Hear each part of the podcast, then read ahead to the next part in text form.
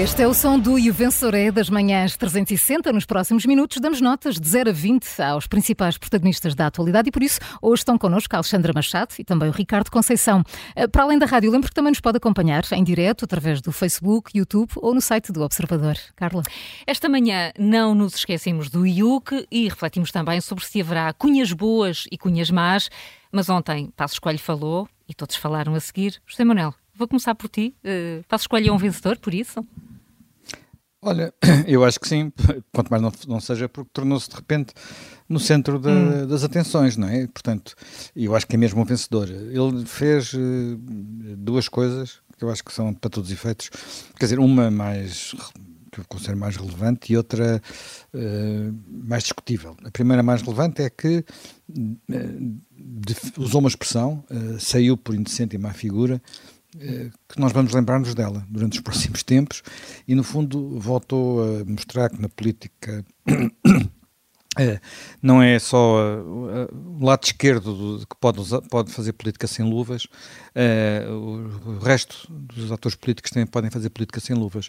Já havia muita gente ofendida, muita gente uh, inquieta, mas, por exemplo, se nós nos recordarmos o que Mário Soares, e Mário Soares tinha sido Primeiro-Ministro, e não só Primeiro-Ministro, mas Presidente da República, o que Mário Soares andou a dizer durante, não foi uma, não duas, não três vezes, foi anos, sobre Passos Coelhos. Mário Soares uh, chegou a chamar de delinquente. Quer dizer, uh, sair por inocente má figura não é chamar de delinquente a alguém. Isto não chamou de delinquente por uh, uh, haver um processo em tribunal, por haver suspeitas de crimes. Não. Chamou de delinquente porque não concordava com as políticas dele. E com políticas que, aliás, eram. Enfim, isto aconteceu logo em 2012, portanto, estava há um ano no governo. Nessa altura, Mário Soares uh, promoveu um abaixo assinado. Uh, que não usava o termo delinquente, mas usava outros termos parecidos, que vê lá, vê lá tu, era, foi, foi assinado por pessoas como Pedro Nuno Santos, Pedro Galo Alves, Eduardo Cordeiro, João Torres, uh, João Galamba, quer dizer, uh, não foi por António Costa, esse não, por acaso não assinou, mas o, resto assinaram todos. E agora estão, to de repente, são vidrinhos, são flores de estufa, são copos de cristal, sei lá o que é que são, que não se pode dizer nada, que é logo. Quer dizer, basta ver, por exemplo, como eles reagem cada vez que, que Cavaco fala. Agora, aquilo que Passos fez é parecido com aquilo que Cavaco às vezes faz, eh, eh, faz também, que é não intervém muito, intervém muito pouco, mas quando intervém as pessoas lembram-se do que ele diz.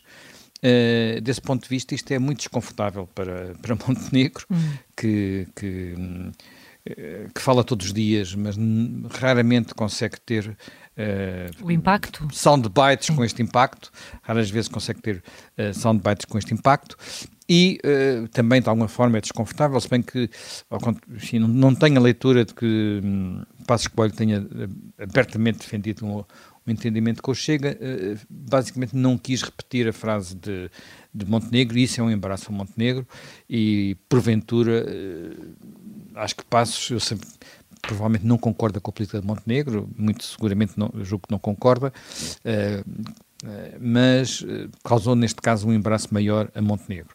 Portanto, se fosse só pela primeira frase, eu daria uma nota francamente boa. Eh, como, como houve as duas frases, eu vou ficar por um, sei lá, não sei, talvez um 14. Um, um 14. Um 14. Uh, Ricardo, a tua nota também é assim tão, tão positiva para Passos Coelho, com uh, alguma ressalva? Sim, eu acompanho quase tudo o que o Zé Manel eh, disse, eh, o Zé Manel Fernandes disse. Acho que o 14 vai mais para uh, uh, a possibilidade das pessoas, quando querem falar, falam e dizem o que querem, porque as pessoas não podem estar, uh, não, não, se pode reprimir aquilo que são os seus direitos políticos e, e, e quererem dizer o que, o que lhes apetece. E acho que isso nós temos que, definitivamente perder essa, essa ideia de que agora Passos Coelho, Cavaco Silva, que não podem falar, mas uh, por, porquê? Não podem falar porquê? Um, e é muito curioso ver que ontem vimos um, Sócrates e Passos Coelho uh, frente, no Campos da Justiça. No mesmo local? No mesmo local. Não uh, à mesma hora, atenção. Não, não à mesma hora, infelizmente. Acho que poderia ter sido um encontro interessante.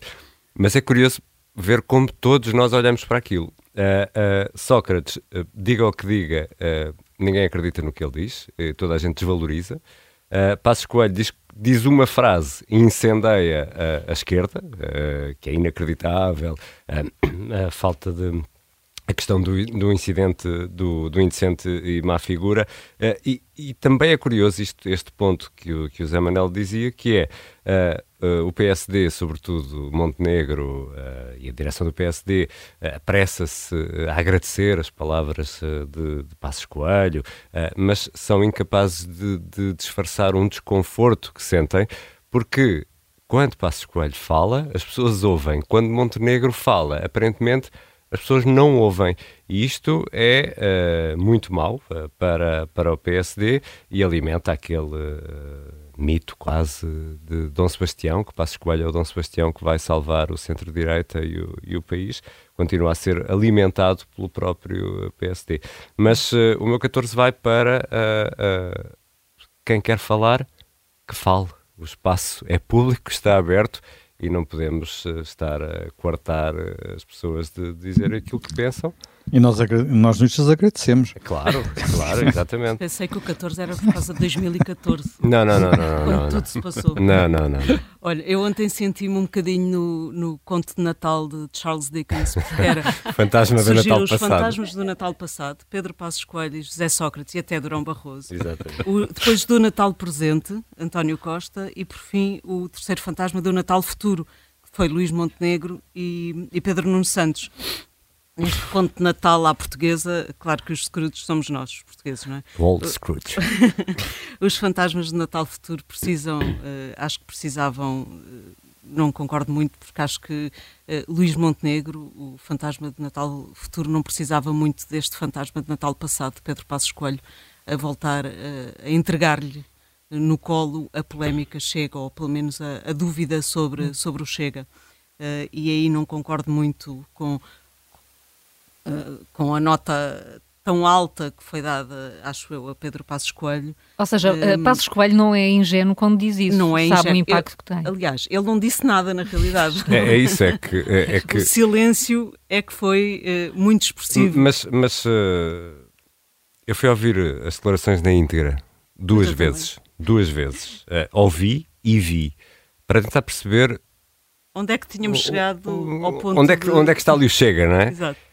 E, e, realmente, no meio daquela confusão, eu acho que ninguém pode afirmar com elevado grau de certeza que ele está a defender uma coisa diferente daquela que defende Luís Montenegro. Pronto, mas a dúvida. Só a mas dúvida, a dúvida existe. Só a dúvida hum, deixa Montenegro aqui muito desconfortável e acho que lhe coloca novamente a pressão em cima. Relança um tema que estava arrumado de alguma que maneira. Que ele tinha tentado arrumar, claro. claramente, e que vai outra vez cair no e colo. O PS vai fazer tudo, como é já está a fazer já tudo. Fez logo, não é? Claro, até porque a votação do Chega é um grande, quanto maior, é um grande seguro de vida política já, e eleitoral já agora, PS. Já agora, há uma coisa muito extraordinária, que foi a primeira pessoa que eu reparei que falou, que falou disso foi Mariana Mortágua. Mariana Mortágua não percebe que o argumento do Chega é o pior, é o pior argumento que ela pode usar. Porque foi o Chega, foi a existência do Chega que mais do que outra coisa qualquer, que levou muitos eleitores do Bloco de Esquerda a votarem útil no PS nas últimas eleições. Será que ela quer outra vez que lhe fuga, ai, a fuga do voto útil? Uh, que houve na, na, na, nas últimas eleições. Eu acho que ela não tem interesse nenhum em andar a falar do Chega muito. Mas enfim, uh, cada um, cada um amanha, amanha-se o burro à vontade do dono, não é? Portanto, cada um sabe. Albarda-se. Albarda-se o burro, albarda-se, perdão, albarda-se. Ainda rigor. bem que cá estás, Ricardo. Algum, algum estás, rigor, Ricardo. algum rigor. Mas isto é, é tão surreal e tem-se passado nos últimos meses, quase anos já, uh, e agora na campanha eleitoral não vai, não, não vai melhorar, antes pelo contrário que é a centralidade do Chega em tudo que é discussão política. É discussão em tudo. Eh, não, não, se escuta outra coisa a não ser o Chega. E o Chega a isto, e o Chega a aquilo. Direita, da esquerda à direita. Sobretudo a esquerda, a esquerda com, levantando, a esquerda ganha com isso, o é? fantasma, ganha com isso. Levantando o fantasma, obviamente, porque é um fantasma que está do outro lado, como é evidente, da, da, da direita. E é obviamente que o Chega neste momento eh, é condicionador de tudo o que são arranjos eh, parlamentares pós-eleições.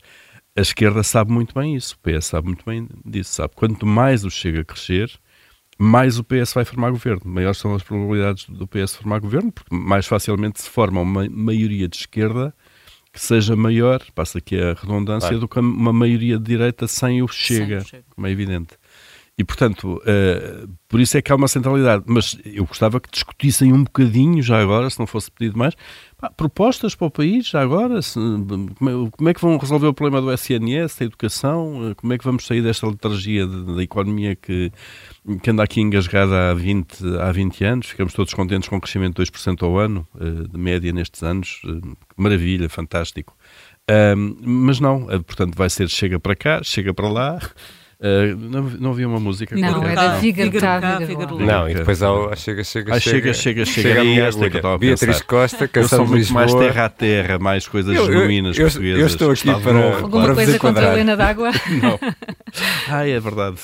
Uh, Alexandre, não sei se queres dar nota, uh, Pedro Passos Coelho. Eu vou baixar a nota. Vais baixar a nota. vou baixar claramente a nota de Pedro Passos Coelho, que foi dada um 14, não foi? Foi. Uhum. Por dois.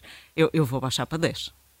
Então, fica aqui Ficou um, ali na, na, na, fronteira. Um 10 para, para os, os vazios e as consequências dessas uh, declarações. Falando em declarações, uh, Paulo, uh, José Osnelas falou ontem do caso das gêmeas luso-brasileiras. É verdade, e falou sem que ninguém lhe tivesse perguntado. Por isso, uma conferência de imprensa normal, habitual, regular nesta altura do ano, para a apresentação da mensagem de Natal do Bispo Leiria, Leiria Fátima, um, e pelo meio, uh, José Ornelas eh, decidiu transformar a história das gêmeas num conto de Natal. Um, e disse mais então. um conto de Natal. Alexandre já trouxe aqui o. É, é verdade. Não, Alexandre trouxe dois ou três, claro. Dickens. Exato, mais um conto de Natal. É melhor mandar uh, entrar as renas. Exato. Uh, e o jornal, sem que, atenção, sem que ninguém lhe tivesse perguntado, porque na conferência de imprensa estavam necessariamente jornalistas, eu imagino que se algum jornalista lhe passasse pela cabeça questioná-lo sobre temas que envolvem o bem-estar de crianças e jovens, não pensaria certamente no tema das, das gêmeas, pensaria seguramente noutro tema uh, que tem uh, ocupado tristemente a, a, Igreja nos últimos, nos últimos qual, anos. Qual, qual, qual tema? Não estás a lembrar? Não estou a lembrar, não estou a ver, não estou a ver suspeitas de ah, abusos sim, sexuais, de encobrimentos dessas coisas, enfim, coisas dessas. Um, mas sem que ninguém tivesse perguntado, ele então pegou na história e disse: na altura de Natal, deixem-me contar aqui uma história. No fundo, conta a história de uma família com duas gêmeas que tenta tudo para, para no fundo, para tentar ultrapassar uma doença que, que, que as bebês têm. Ele diz: foram a tudo no Serviço Nacional de Saúde, marcaram-lhe uma consulta, mas para daqui a um ano. Mas houve gente que se apressou Fosse quem fosse, não interessa. Se isso é ser corrupto, aqueles que ajudaram, eh, então eu também quero ser corrupto. E, ele, no fundo, diz que cunhas que salvam crianças não fazem mal a ninguém. Eh, esta frase, eh, aparentemente, é uma frase bondosa. Cunhas que salvam crianças não fazem mal a ninguém. Toda a gente quer, obviamente, que aquelas crianças e todas as outras, e já agora também os adultos, se salvem e que, e que, e que tenham uma, uma solução para, para as doenças que têm. Um, o problema é que esta frase tem muito de populista. Uh, isto está ao nível do. Uh, outro nível, claro, do roubo, mas faço. Uh, ou do rouba, mas faz, quando se vota em políticos. E vêm sempre à nossa cabeça dois ou três políticos portugueses a quem pode, pode ser atribuído esse slogan. Um, porque é de facto assim: o problema destas cunhas ou desta cunha é, no fundo, perpetuar ou criar ou acentuar uma sociedade de castas que tem tudo a ver com aquilo que nós não queremos que uma democracia decente seja e que o espírito republicano seja, que é quem tem acesso ao poder, acesso de proximidade, quem tem o um número de telefone uh, de alguém que está em cargos uh, com poder político, tem o melhor tratamento dos serviços públicos, nomeadamente de saúde, ou sobretudo escandalosamente de saúde, uma coisa é a licença para construir a casa ou parede ou para pintar o muro, né? licença camarária, outra coisa é um tratamento que pode salvar vidas. Um, e, e, isso é tudo aquilo que nós não queremos ser. Portanto, esta coisa que José Ornelas diz que um, no SNS começa logo, indo ao conto de Natal que ele resolveu adaptar, no SNS marcavam-lhe uma consulta para daqui a um ano. O problema está aqui. Ou uma parte do problema está aqui. Isto é, este ano que muita gente, este ano de marcação de consulta que muita gente suporta porque não tem o contacto, é que devia-se trabalhar era aqui. Portanto, ele devia era criticar, e insurgir-se, e devíamos todos, contra este ano que o SNS demora a marcar. Depois diz ele, mas, mas houve gente que se apressou. Fosse quem fosse, não interessa. Não, não interessa, interessa. A questão é essa. Quem se apressou neste caso foram, uh, por portas travessas, uh, familiares do Presidente da República, o filho, nomeadamente, através do Presidente da República, depois uma cadeia de, de, de uma cadeia de influência que, segundo os dados que temos em cima da mesa, passaram pelo então Secretário de Estado da Saúde, Lacerda Salles. E, e, portanto, a questão central é essa. Isto não podia ter acontecido desta maneira. Isto é, todas as crianças deviam ter ou este tratamento ou então ninguém o tem, de alguma maneira.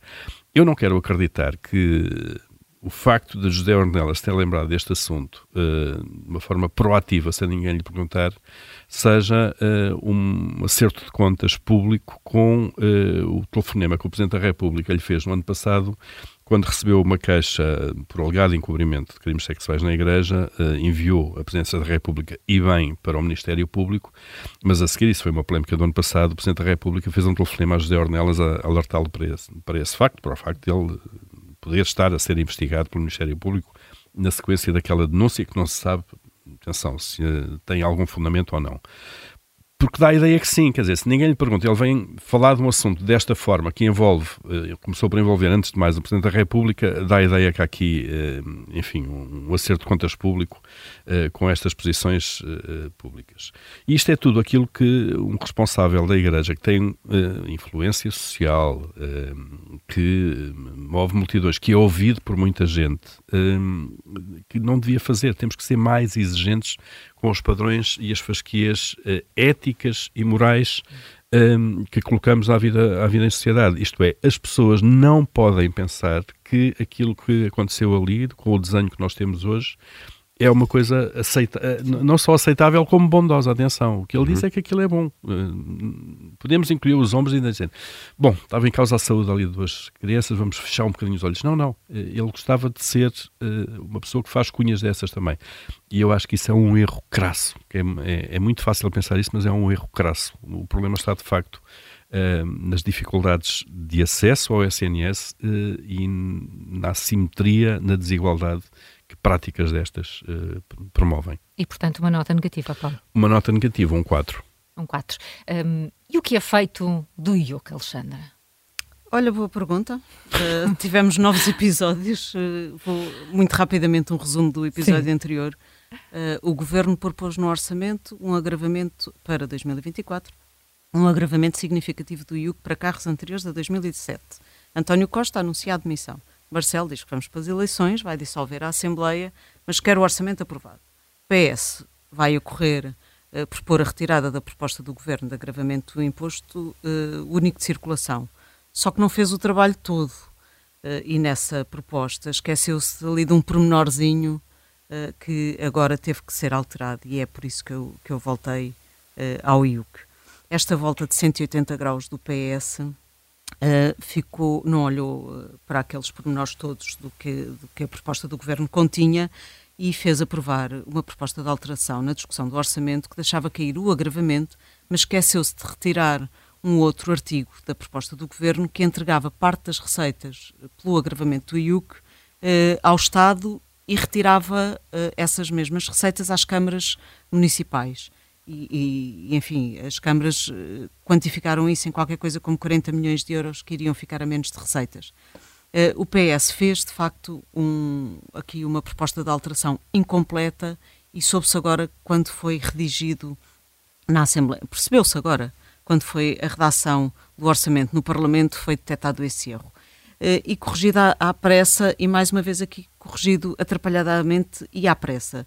Eh, foi ontem eh, a votação dessa, dessa correção. Até nessa correção o PS foi arrogante e, sem querer eh, aprovar uma proposta da oposição, apressou-se a pôr esta alteração do IUC numa, num diploma sobre IRC, ontem no, no Parlamento.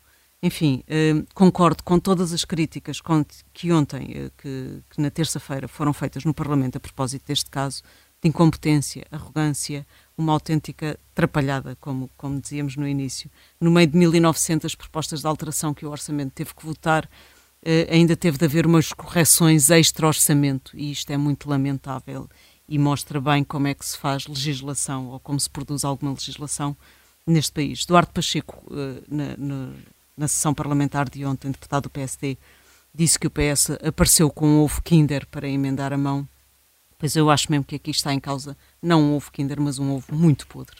Eh, e por isso chamei isto atrapalhada do IUC, porque não tivemos dois meses para votar e debater um orçamento do Estado, como ainda teve de se fazer uma alteração à margem do orçamento do Estado para uh, resolver uma atrapalhada que só foi uh, que, só, que o PS só aprovou uh, porque foram marcadas eleições e porque sabia que o país ia para eleições. Claro, mas, mas isso também nota que o processo orçamental legislativo está cada vez pior. Claro. Uh, não sei onde é que isto vai parar. De facto, a qualidade legislativa em Portugal é fraca, muito fraca. Isso, enfim, vários estudos uh, apontam para isso. Depois tem um custo económico e social isso muito grande, porque depois entope tribunais, porque as leis não são claras, uh, permite de facto práticas, por não serem claras, permite práticas, enfim, que são eticamente reprováveis, uh, e isso é mais um caminho. O, então o processo eleitoral, que, enfim, eu e tu também, Alexandra, vamos seguindo com, mais, mais de perto, o, o, orçamental. orçamental,